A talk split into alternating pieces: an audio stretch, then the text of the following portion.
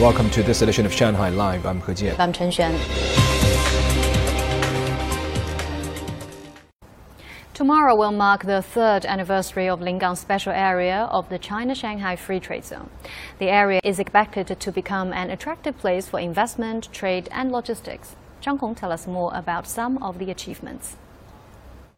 Yangshan Special Comprehensive Bonded Area has a real-time data system that records its inbound and outbound cargo. More than 9,200 shipments had been allowed in and out from the bonded area without declaration since 2020. Over half of the companies in the zone benefited from the non-declaration policy. In the first half of this year, the number of shipments that were allowed into and out of Yangshan Special Comprehensive Bonded Zone without declaration increased six times year on year. The new policy contributed to economic growth.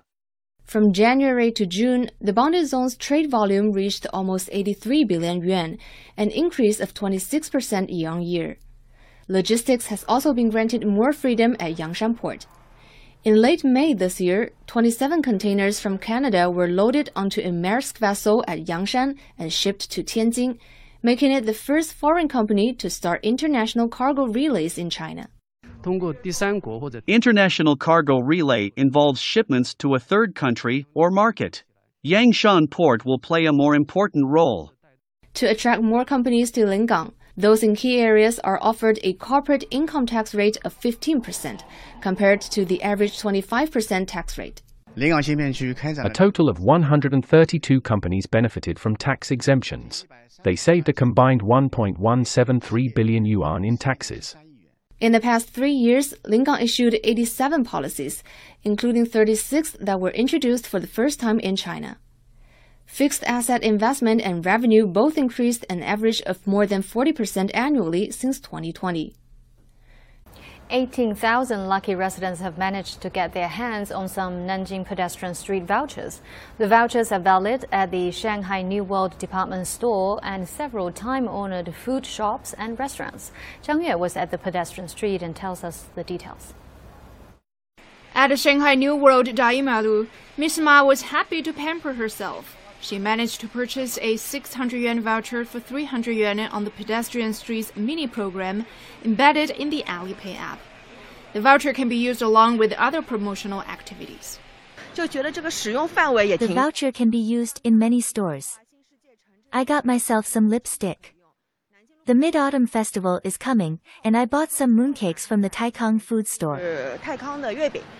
A total of 10,200 yuan vouchers were sold for 100 yuan apiece yesterday, as well as 8,600 yuan vouchers at 300 yuan. Customers are definitely enthusiastic, despite the heat. We are receiving more female customers under the age of 35, showing that the pedestrian street is more energetic and has more vitality than in the past. The total sales of the Nanjing Road pedestrian street exceeded 10 billion yuan last year, making it one of the most lucrative commercial hubs in the city. The street management say even though Nanjing Road suffered an unprecedented impact from being closed for two months earlier this year, they have faith that the numbers will come up in the second half of the year, as locals and tourists can't seem to resist the charms of the century-old shopping street. Promotional activities by Xinhualo will last until the end of the year. Medical staff and community volunteers who are involved in the city's pandemic management and control efforts will also be given an extra discount. More than 2.4 million people visited our page on the mini program within 15 minutes. All of the vouchers were sold in just few minutes. We have also worked with banks to provide 7,000 group purchase vouchers. We said sales at New World Daimaru department store and the New World department store more than doubled as of 4 p.m. today, compared to the same time last year. 12,000 more of these vouchers will be issued in September. Ukrainian President Volodymyr Zelensky yesterday met visiting United Nations Secretary General Antonio Guterres and the Turkish President Tayyip Erdogan in the western Ukrainian city of Lviv. They discussed the grain exports and the situation at the Zaporizhzhia nuclear power plant. Lei Shuren has the story. The meeting lasted about 40 minutes. This is Erdogan's first visit to Ukraine since the outbreak of the Russia Ukraine conflict. During the meeting, Turkey and Ukraine signed an agreement involving assistance in infrastructure reconstruction. Erdogan said he would discuss the details of his talks with Zelensky and Guterres with Russian President Vladimir Putin. Zelensky stressed that negotiations with Russia will only be possible if Russian forces leave Ukrainian territory. He completed the missing parts himself in English, irked by a translator's failure to interpret his comments properly. Guterres also used the occasion to urge Russia and Ukraine to show a spirit of compromise and ensure the continued success of a UN brokered deal that has allowed Kiev to resume grain exports from its Black Sea ports. He also talked about the UN's role in ensuring security at the Zaporizhia nuclear power plant and stressed the need for its demilitarization.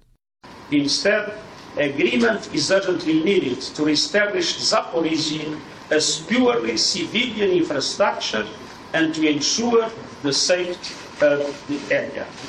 Russia's foreign ministry dismissed the proposal and accused Kiev of organizing provocations and being unable to control nationalist groups.